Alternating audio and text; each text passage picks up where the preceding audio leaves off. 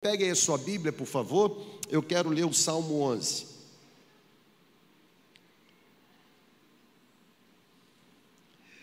Eu vou ler o Salmo 11. Esse salmo é um salmo assim muito importante na minha vida.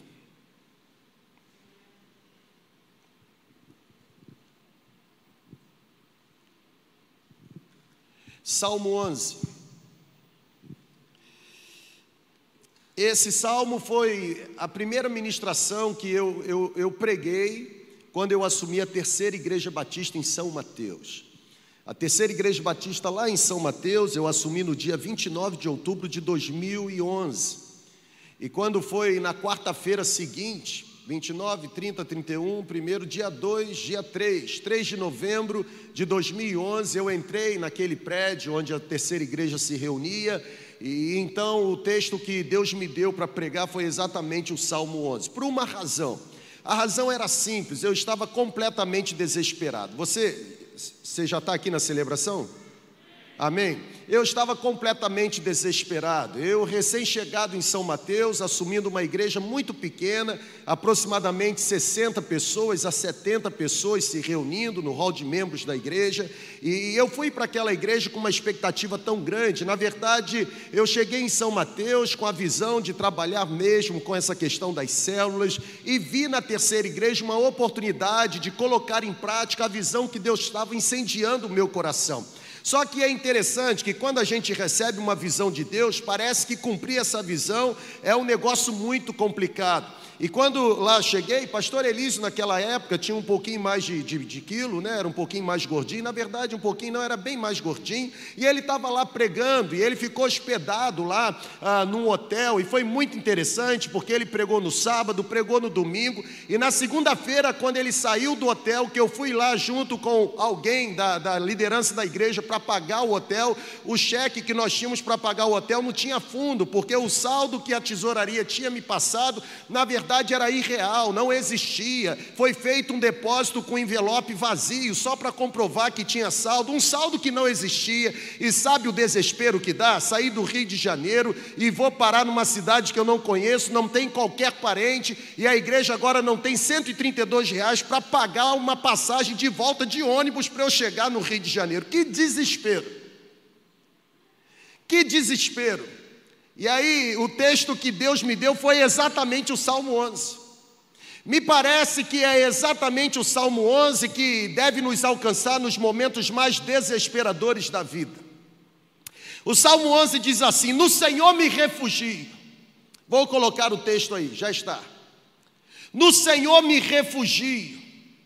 Como então vocês podem dizer-me, fuja como um pássaro para os montes?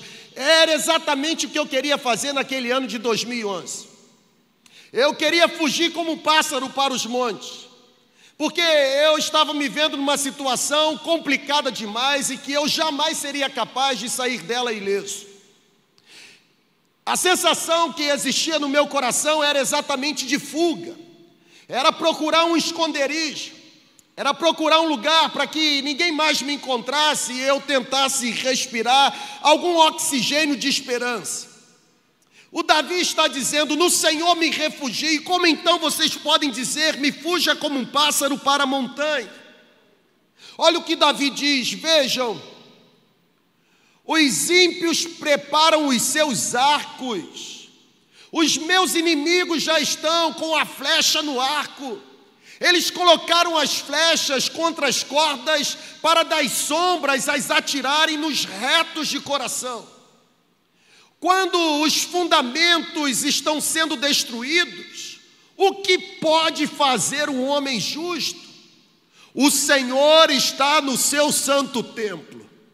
O Senhor tem o seu trono nos céus. Seus olhos observam seus olhos examinam os filhos do, dos homens, o Senhor prova o justo, mas o ímpio, e a quem ama a injustiça, a alma do Senhor odeia. Sobre os ímpios, ele fará chover brasas ardentes e enxofre incandescente. Sabe, vento ressecante é o que os ímpios receberão. Pois o Senhor é justo, e porque é justo, ama a justiça. Os ímpios serão destruídos, mas os retos de coração verão a face do Senhor. Aleluia! Louvado seja o nome de Jesus. Se eu fosse dar um tema para essa ministração, óbvio que eu chamaria de refúgio seguro. Sabe, eu gosto da forma como os comentaristas do Velho Testamento classificam este Salmo 11. Você já leu. Talvez o que você ainda não entendeu é o contexto em que Davi pôde compor essa linda canção. Os comentaristas veterotestamentários, eles dizem que este Salmo 11 é exatamente a resposta da fé ao conselho do medo. Existia um conselho, um conselho provocado pelo medo, o medo da destruição, o medo da perseguição, o medo da aproximação dos inimigos. O salmista está sitiado pelos seus inimigos, o salmista está rodeado por pessoas perversas, malvadas. Só que também o salmo diz na oração de Davi que, mesmo rodeado de perigo, o salmista declara sua fé na proteção do Senhor. Sabe, gente, os amigos do salmista ou os seus inimigos zombadores, eles estavam aconselhando aquele salmista a fugir para a montanha como um pássaro. A montanha até então, ou o terreno montanhoso, era, era visto, era considerado com suas cavernas e fortaleza como lugar natural para esconderijo, como lugar apropriado para fugitivo percorrer ou fugir para a montanha ou adentrar aos lugares montanhosos era nada mais, nada menos do que, de alguma forma, perseguir o caminho da fuga. O salmista, ele está sendo orientado a fugir, porque os perversos já estavam com as flechas na corda do arco. O salmista está sendo orientado a se esconder, a fugir, porque os homens maquiavélicos, os inimigos, os enviados por Satanás, já estavam às ocultas, de forma traiçoeira, prontos para agir.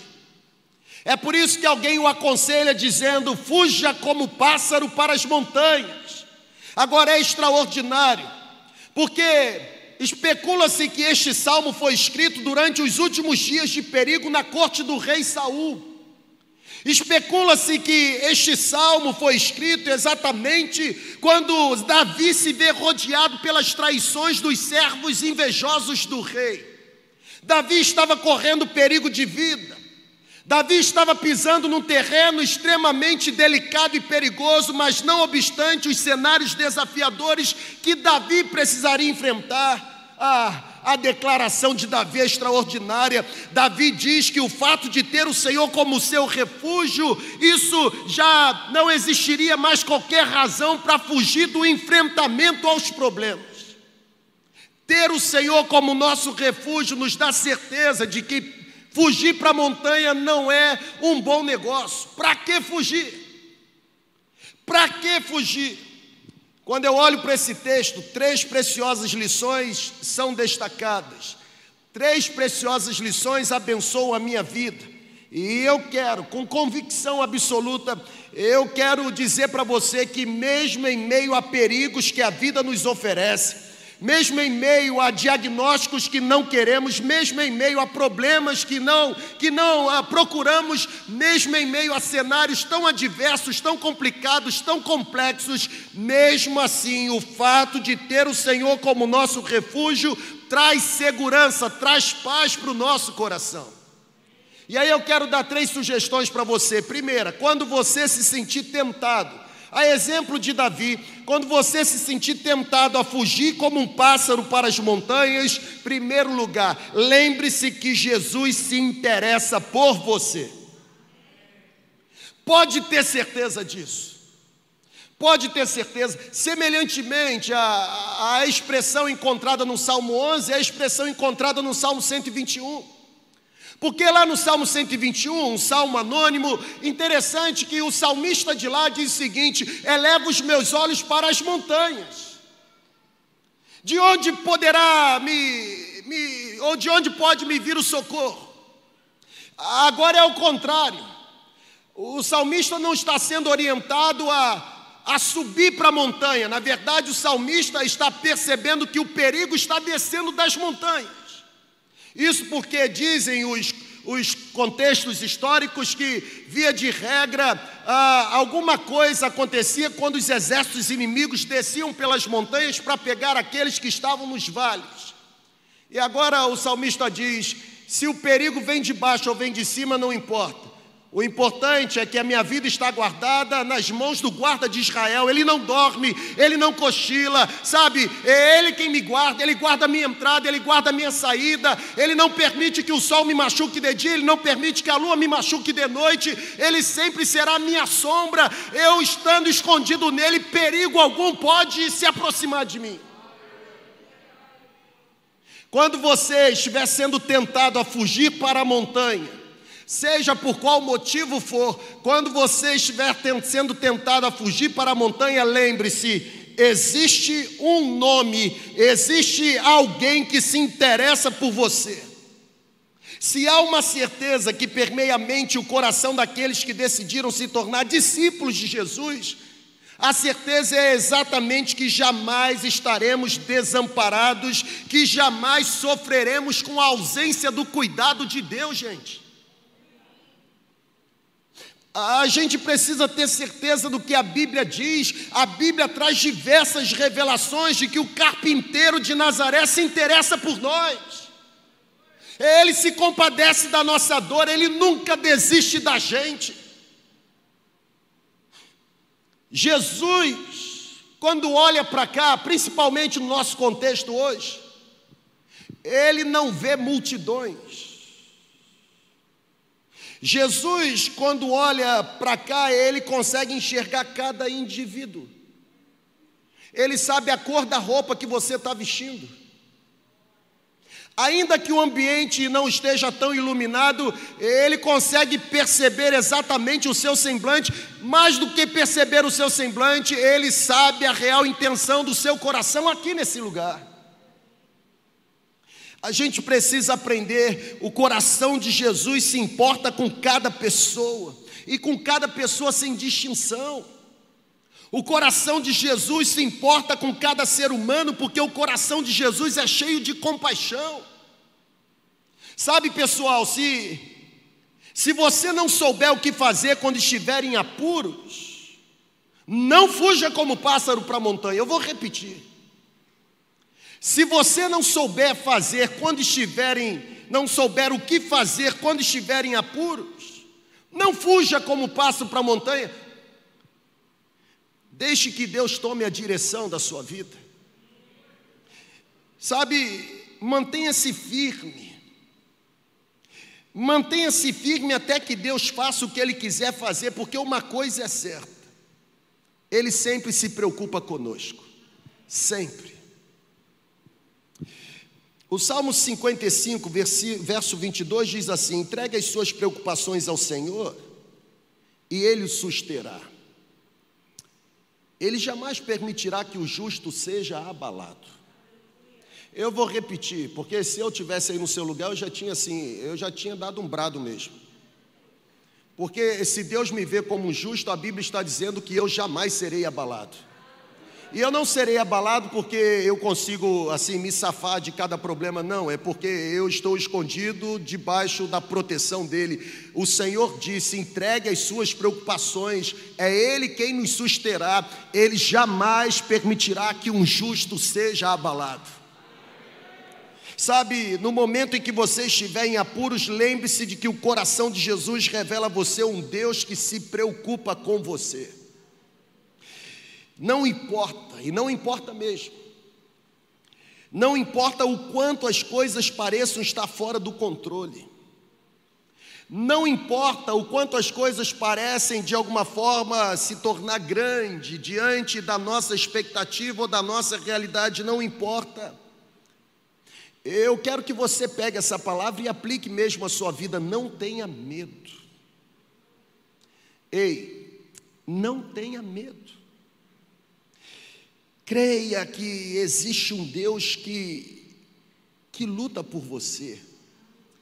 um Deus que interage com você, um Deus que se interessa pela sua vida. Eu, quando estava aqui escrevendo essa ministração, me veio à mente a experiência de um homem, um homem que a Bíblia diz que era leproso. A Bíblia diz que aquele homem, por causa da lepra, ele era evitado, ele era banido. Aquele homem tinha se tornado intocável na sua realidade. Aquele homem era obrigado a passar pela humilhação de entrar onde existiam outras pessoas, balançando um sino tosco e gritando para todo mundo ouvir: é chegado um imundo, um imundo, um imundo. O interessante é que a Bíblia diz que as pessoas o tratavam com indiferença, ninguém se aproximava não havia relacionamento pessoal, todos à sua volta, todas as pessoas desviavam o olhar para outra direção. Na verdade, ele adentrar um local em que existiam outras pessoas gritando imundo, nada mais era do que dar às outras pessoas a oportunidade de se retirarem para não serem contaminadas pela lepra que ele trazia no corpo. Pessoal, a Bíblia diz que aquele homem, por causa da sua doença, era obrigado a conviver com a indiferença, as pessoas fingiam não vê-lo, as pessoas se retiravam rapidamente para outro lugar, e olha, enquanto aquela doença consumia o corpo daquele homem, a sua alma estava cada vez mais devastada pela solidão. Ninguém olhava aquele homem nos olhos ninguém se aproximava dele, ninguém estendia as mãos para ele. Por causa da lepra, ele era obrigado a viver sozinho. Era um homem que poderia abrigar no coração o desejo de fugir como um pássaro para a montanha. Era alguém que tinha de alguma forma o direito de procurar uma caverna nas regiões montanhosas e lá permanecer escondido. Só que um grande dia chegou, grave essa palavra: o grande dia sempre chegará para a vida de um justo. O grande dia chegou, chegou o dia, o dia em que aos seus ouvidos foi sussurrada a notícia de que existia alguém, alguém que estava por perto e alguém que tinha o poder de não apenas curar a sua enfermidade, mas tornar um leproso completamente limpo. Aquele homem experimentou o coração de Jesus. Aquele homem encontrou-se com Jesus e quando ele se aproxima de Jesus, diz o texto bíblico que ele se ajoelha e começa a clamar: Senhor, se tu quiseres, podes tornar-me limpo. Ali estava a multidão, mas Jesus não vê multidão, Jesus vê o indivíduo na sua individualidade com as suas necessidades.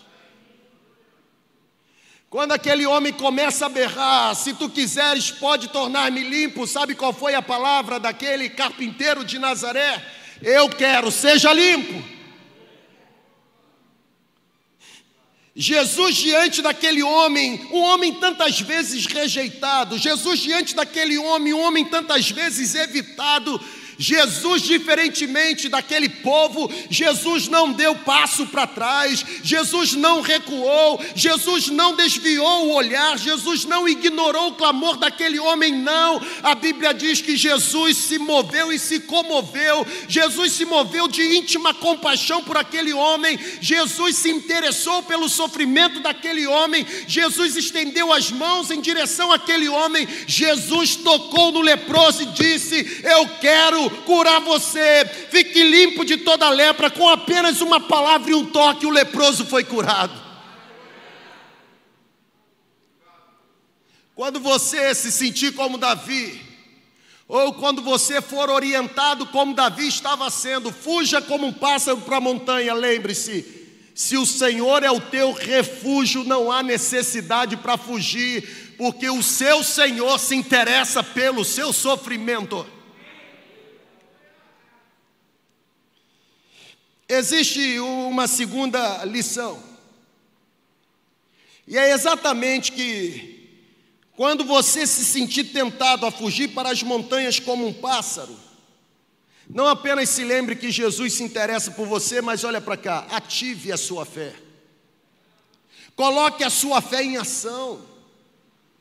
Sabe, pessoal, eu tenho aprendido que que Deus mede a nossa fé não pelo que conseguimos obter dele. Preste atenção nisso. Deus mede a nossa fé não pela nossa capacidade de manipular a mão dele a realizar o que nós queremos que ele realize, não. Deus mede a nossa fé pela nossa disposição, ou pela forma como nos tornamos capazes ou disponíveis em suportar qualquer coisa em obediência e amor por Ele. Eu não sirvo a Jesus e eu não entreguei a minha vida a Jesus porque Jesus tem poder de realizar tudo aquilo que eu quero. Porque se eu tivesse dado a minha vida a Jesus, porque Ele tem poder de fazer o que eu desejo, na verdade, Jesus para mim seria apenas um fazedor de coisas. E eu não quero um Jesus pelas mãos, por aquilo que Ele faz, eu quero conhecer Jesus pela face, por quem Ele é. E o interessante é que o que me faz e o que me tornou discípulo de Jesus, que me motivou dar a meia volta, fazer o caminho de volta e me tornar completamente envolvido com Cristo e disponível para o reino de Cristo, não foi outra coisa senão um desejo de dar a vida para Ele. Eu não sirvo a Jesus pela capacidade que Ele tem de resolver os meus problemas, apesar dele poder resolver todos os meus problemas, eu sirvo a Jesus porque eu já cheguei na realidade que sem Ele eu não consigo ser absolutamente nada. Quando você estiver passando por momentos difíceis, e pregar um sermão assim é muito tranquilo, porque se tem gente que passa por um momento difícil é crente. Crente que não sofre, na verdade, tem que reavaliar aí a sua conduta, porque nenhum discípulo de Jesus consegue ter paz no mundo que jaz no maligno.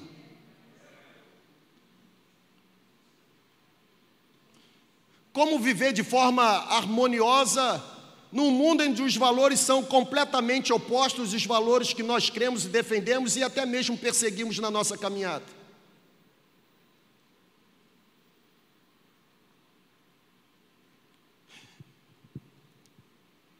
Se você está ouvindo uma voz do diabo dizendo, fuja como pássaro para a montanha, eu quero pedir a Jesus Cristo que, pelo poder que Ele tem, silencie essa voz agora e que os seus ouvidos sejam abertos para ouvir o som do céu dizendo: Se o Senhor é o teu refúgio, não há necessidade de fugir, porque Ele se interessa por você. Coloque a sua fé em ação.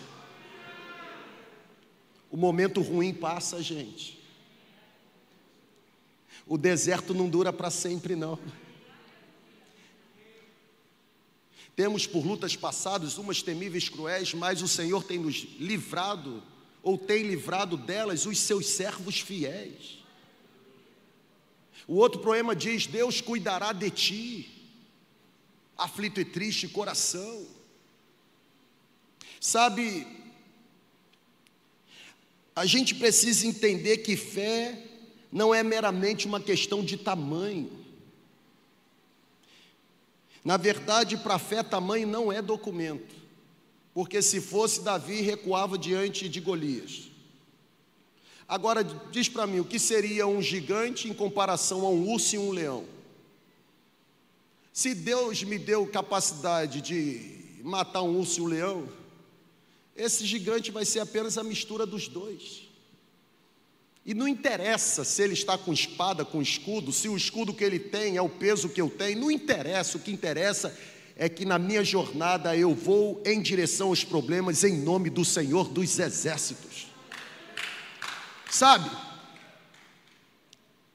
A fé verdadeira, a fé eficaz, ela, ela é capaz de mergulhar um homem fraco como eu e você, um homem impotente como eu e você, um homem desesperado como eu e você, no Deus que tem todo o poder, gente. Pode aparecer uma muralha, e daí? Pode aparecer um urso, e daí? Pode aparecer um leão, e daí? Pode aparecer até mesmo uma fornalha. Podem lançar a gente numa cova com leões famintos. Jesus é capaz de nos fazer vencedores. pode ter certeza. Eu não sei qual é o motivo do seu desespero hoje. Na verdade, eu não tenho noção do que atrapalhou a paz do seu sono nesta semana, mas uma coisa eu tenho certeza. Se no Senhor você se refugia, não fuja como pássaro para as montanhas, porque Ele está agindo em seu favor. Sabe, a fé ela possui um grande valor. A fé ela possui um lugar de destaque na vida cristã. Eu acredito que não tem como ser cristãos, não, eu, não, não, não tem como, eu, eu não consigo imaginar alguém sendo discípulo de Jesus sem fé. Porque para se tornar discípulo de Jesus precisa ter fé. Você crê naquele que você não enxerga, mas tem certeza que existe.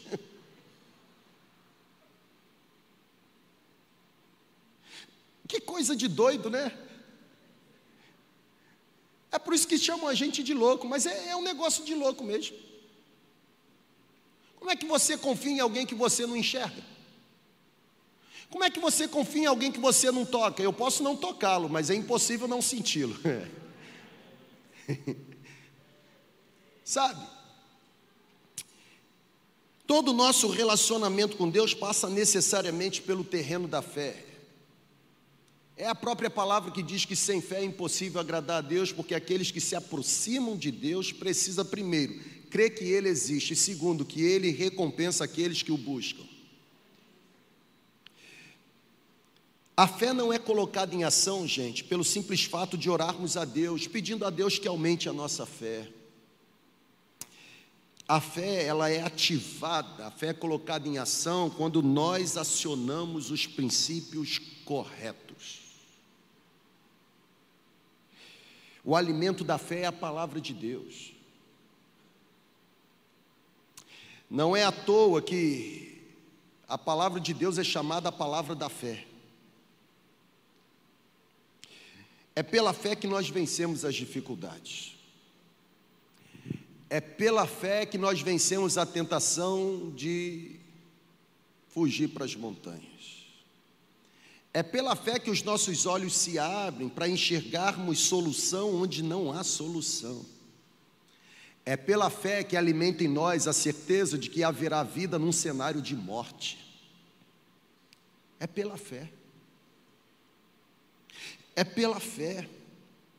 É pela fé em Deus que eu alimento a certeza de que os problemas que eu possuo hoje, esses problemas serão em grande medida santificados eles serão em grande medida, de alguma forma, aperfeiçoados para se transformarem em degraus para que eu agora atinja níveis ou resultados mais importantes.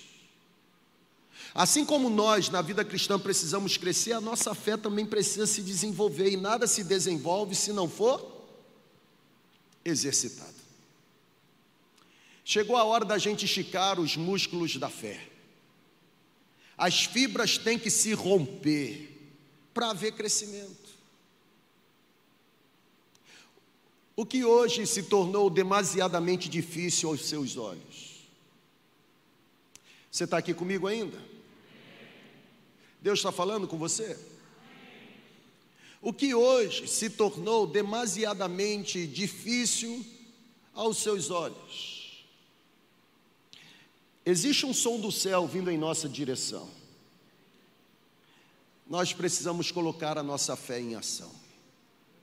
Eu vou terminar. E eu termino dizendo que, a exemplo de Davi, quando você se sentir orientado ou tentado a fugir como um pássaro para as montanhas, lembre-se: Jesus se interessa por você, acione ou ative a sua fé, mas olha, Espere pela intervenção divina. Está muito cedo para você achar que já acabou. Ele vai agir. E ele sabe o momento de agir. Deus nunca se atrasa, raramente se adianta. O que acontece é que ele sempre chega no momento exato. Ele vai intervir. Se tudo na vida da gente fosse previsível, a gente não precisaria da fé para viver. Mas porque nada é previsível, a gente precisa confiar. E porque a gente confia, a gente abriga no coração a certeza, a esperança viva de que Ele vai agir. Na verdade, Ele já está agindo. Ele apenas sabe o melhor momento para que aquilo que Ele está fazendo seja revelado para nós. Você consegue compreender isso? Não duvide do poder de Deus. Não duvide do poder de Deus. Não duvide. Sabe? Quando as possibilidades humanas se tornarem limitadas, confie. Quando as possibilidades humanas se tornarem limitadas, se entregue. Ah, olha para cá, por favor. Certa vez, eu abordando o texto lá de Marcos 5, a história envolvendo o principal da sinagoga chamado Jairo, Deus me deu uma frase. E eu guardo essa frase no meu coração até hoje. O fim das possibilidades humanas pressupõe, sem qualquer equívoco, a possibilidade divina. Mesmo quando para nós existe um limite, ainda assim continua existindo o campo para Deus agir, Deus sempre vai intervir na nossa história. Onde estão os profetas da desgraça que disseram que a pandemia iria matar todo mundo? Estão envergonhados, estão fracassados.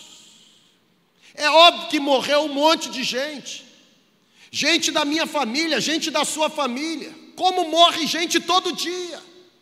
Isso, apesar de ser um discurso perigoso, não denota insensibilidade, não. Será que a gente tem que riscar a página da Bíblia do Salmo 131 ou 139 quando diz que todos os nossos dias estão escritos no livro? Você acha mesmo que Deus é pego de surpresa por algum evento da nossa realidade?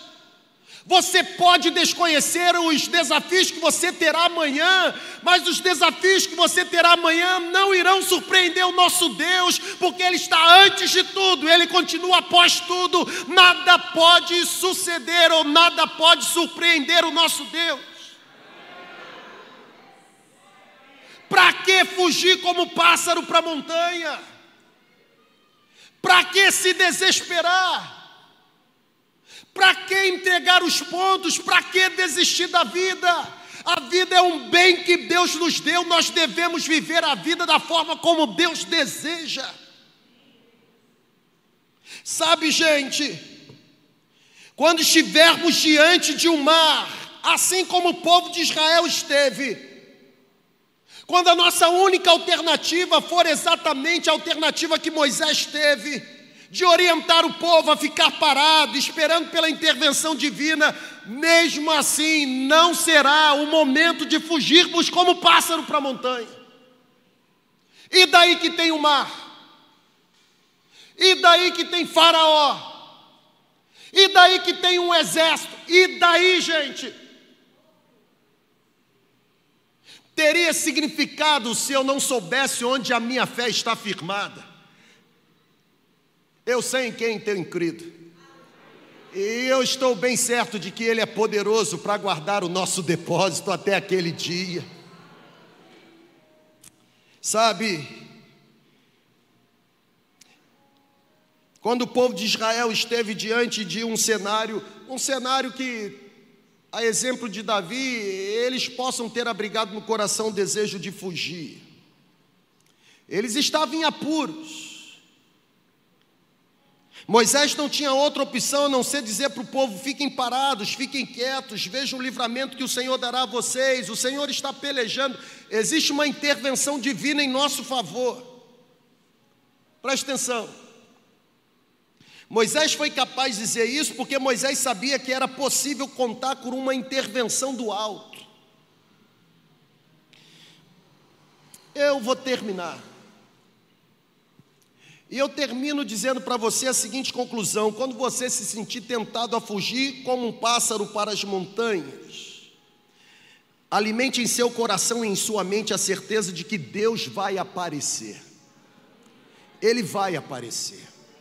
Deus vai se revelar por meio da providência. Ele vai aparecer. Ele vai se revelar por meio da providência. É, é, como diz a velha canção: quando você estiver frente ao mar e não puder atravessar, chame este homem com fé, porque ele sabe abrir o mar. Não tenha medo se atrás vem Faraó. E daí? Deus vai te atravessar e você vai entoar o hino da vitória. Toda vez que o mar vermelho tiver que passar, chame logo, é imediato. Não espere, chame logo este homem para te ajudar. Por quê? Porque é nas horas mais difíceis que ele mais te enxerga. Pode chamar este homem que ele tem poder. Se você passar pelo fogo, Isaías diz isso, o fogo não vai te queimar. Se você estiver nas águas, elas não vão te afogar. Faça como Israel que o mar atravessou e no nome do Senhor o hino de vitória do outro lado cantou.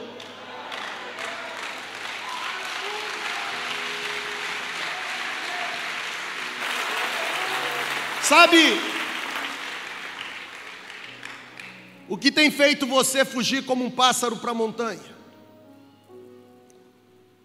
O que tem perturbado a sua paz? O que tem de alguma forma arrancado de você a certeza de que Deus se interessa por você?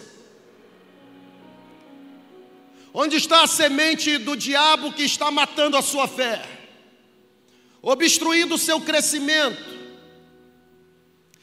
O que está impedindo a sua fé de florescer? Quais são os impedimentos? O que tem feito você abrigar no coração o desejo de desistir? Você acha mesmo que Deus não está olhando para você, não está enxergando você?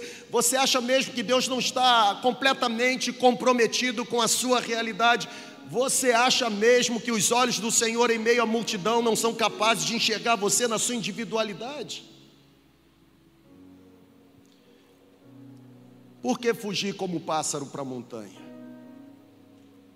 Eu quero dar um motivo a você para você não fugir. E o motivo é simples. Existe um nome. Existe um nome. Existe uma pessoa. Ele se interessa por você. Fique em pé.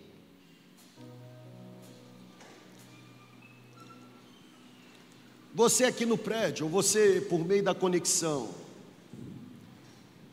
por meio do ambiente virtual, por meio da segunda igreja online. Olha para cá. Eu não tenho aqui à frente uma caixa com, com algum tipo de narcótico.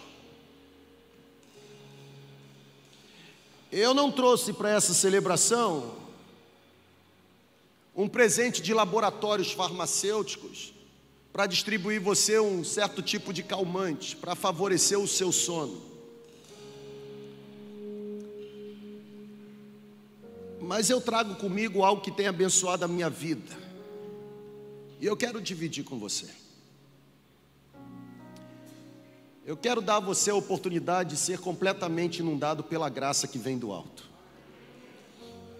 Ela é melhor do que qualquer tipo de analgésico. Ela é melhor do que qualquer tipo de calmante. Com a graça de Deus você será capaz de suportar qualquer cenário.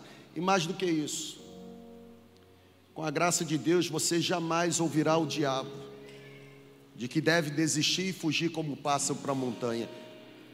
O seu chamado não é para fuga. Fugir não resolve problema. Agora, se render, se entregar nas mãos da pessoa certa e correta, isso traz paz para o coração. Tem muita gente aqui nessa celebração precisando de paz. Tem muita gente aqui nessa celebração querendo fugir como pássaro para a montanha e nas mais diversas vertentes. Deus deseja conceder paz ao seu coração. Ele não daria essa palavra para mim e para você, e Ele não derramaria com graça essa palavra sobre a nossa comunidade. Se em meio à multidão Ele não tivesse a certeza de que você estaria aqui, Ele está te enxergando agora, Ele está vendo você, Ele consegue perceber isso tudo que agora está acontecendo dentro de você, esse tumulto todo, essa disputa pela sua mente, pelas suas intenções essas emoções descontroladas, ele, ele consegue perceber tudo isso agora. Esse desejo de suicídio, esse desejo de desistência, ele consegue enxergar. Mas assim como Davi, existe uma palavra para nós. Ele concede graça aos retos de coração. Se no Senhor me refugio, para que me orientar a fugir como um pássaro para a montanha? Eu não vou fugir. Eu não vou desistir. Eu não vou entregar os pontos, eu vou me entregar para Ele. Porque nas mãos dele, embora as dificuldades continuem, nas mãos dele eu tenho certeza de que eu estou sendo bem amparado. Nós vamos ministrar essa canção, nós não vamos apenas cantar é uma ministração sobre a sua vida. E se você se sentir completamente à vontade para dar um passo de fé, para ativar a sua fé, para se movimentar em fé, eu queria que você saísse do seu lugar e viesse para cá. E eu tenho certeza que um monte de gente virá. Então, facilita o processo, vem logo. E se espalhe aqui na frente. Deixa os corredores livres para que mais gente venha. Isso aqui é um, isso aqui é uma plataforma. A unção que está aqui não é diferente da que está aí. Nós não somos católicos apostólicos romanos. Nós não acreditamos em compartimentos sagrados dentro de um templo. Mas eu estou pedindo você para sair daqui e vir para cá, para que estejamos próximos. Porque eu gostaria muito de transferir para você um bocado de fé que eu trago comigo. Eu gostaria muito de dividir com você a certeza que eu abrigo em mim, de que mesmo que as aflições sejam necessárias, o Senhor me livrará de todas elas.